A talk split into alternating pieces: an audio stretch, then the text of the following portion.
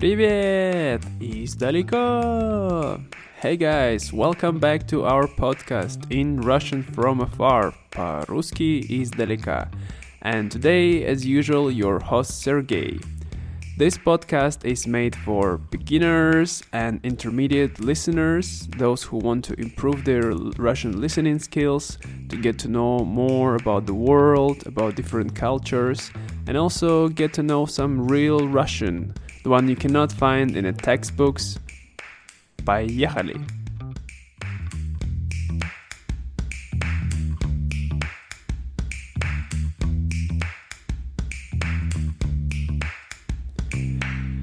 So, guys, how are you doing there? In Vietnam, it's bloody hot. It's the end of the September, but the temperature still hasn't gotten down. I believe that people say that was the longest and the hottest summer we ever had. So this year is just full of surprises, full of great things. I'm just so happy. Yeah. Today's episode is not gonna be as always um, like as if you noticed, guys. I always had like one uh, week uh, have a episode where I speak in only Russian, and I have a long episode we talk about different countries. The next week I usually have some different content. Usually, we, lately we had with Teresa different dialects. If you, by the way, guys, what do you think about the last episode about uh, slang? I hope you enjoyed it and uh, you found it really useful. Uh, please uh, leave me your comments in our Instagram or Facebook group. As well, you can send us the emails on in Russian from afar podcast at gmail.com. Right, and today, uh, what I'm going to do? Today is going to be the episode where I believe that you can find really useful if you're a big fan sorry if you're a big fan of movies from the 80s same as I am. And this movie is a legendary movie is a movie I adored all my childhood. I like I want to be this person and without further ado Indiana Jones so yeah today I'm going to retell you the content of the movie or the story like how to say it, the plot of the Indiana Jones only in Russian. Why I've decided to choose Indiana Jones, right?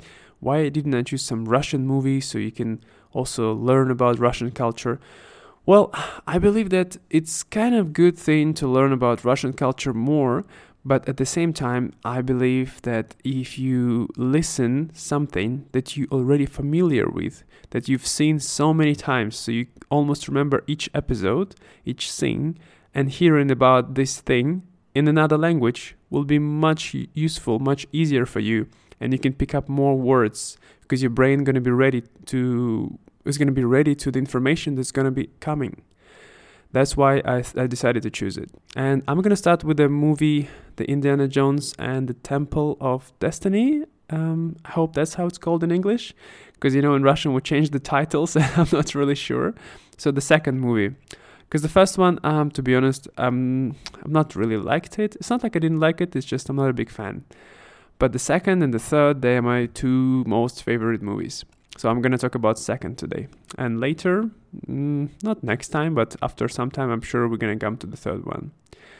So prepare, guys. Um, I uh, b- by the way about this um, story, you can see all the transcript and the words like a mini dictionary in the show notes. There's gonna be a link. So if you didn't understand something, uh, what I recommend you guys is to listen first only uh, here, the podcast, listen in Russian, then check out the transcript, read the words, and then listen again. Then your listening skills will really improve and it will really help you. So stop talking and let's go listen to some stories.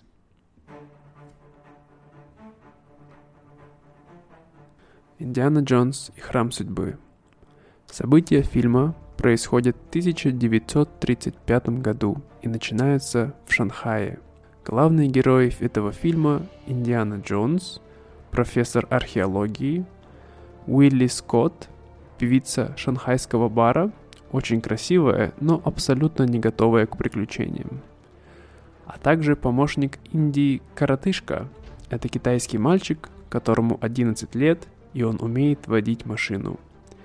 Итак, фильм начинается с того, что Индиана Джонс и его спутники убегают от китайских гангстеров. Они улетают на самолете в направлении Индии.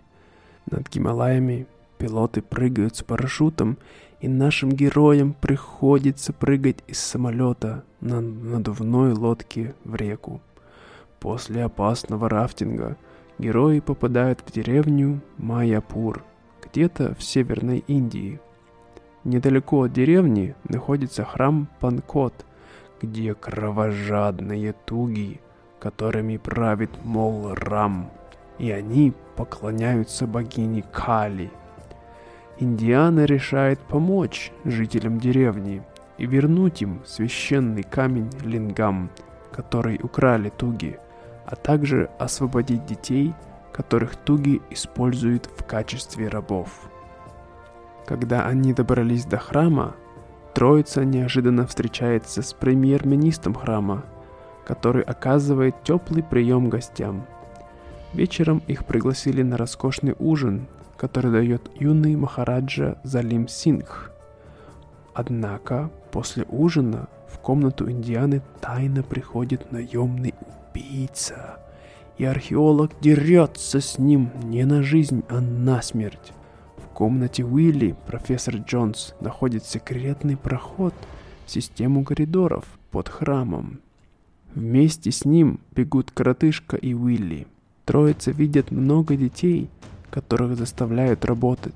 Они попадают в тайный подземный храм Кали, где туги делают ритуалы поклонения богини и готовятся принести ей человеческую жертву.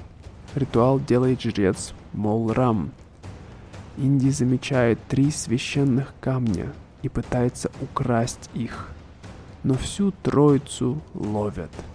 Инди заставляют выпить зелье, которое делает из него зомби. Фанаты культа собираются принести Уилли Скотт в жертву. В последний момент Инди освобождается и останавливает клетку с Уилли, которую опускали в огненный колодец с лавой на дне.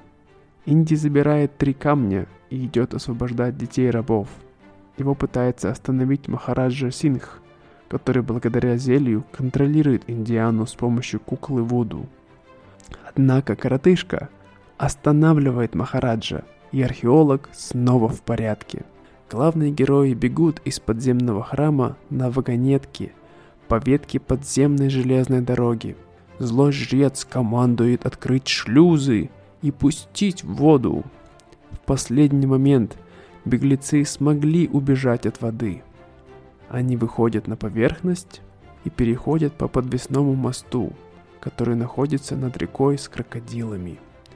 За ними бегут помощники жреца, но Индиана режет канаты моста. В последний момент археологу и его спутникам приходит на помощь британская индийская армия. Дети освобождены. Индиана приходит в деревню и возвращает местным жителям их священный камень. So that was it today, guys. Thank you so much for listening. Hope you understood most of it. If not, check out the show notes to see the transcript and the vocabulary list. Uh, if you enjoy listening our podcast and you found value in it, please consider to subscribe in it and leave the feedback which can help us to improve our visibility in iTunes and more people can find about us and learn Russian just like you do. Also consider to checking out our Patreon page where you can find some extra videos. You can get the access to all our materials earlier. There you can also find extra bonus materials such as quizzes and other activities that we hold with our Patreons. So, thank you so much, guys, for being here. Enjoy your day and пока-пока.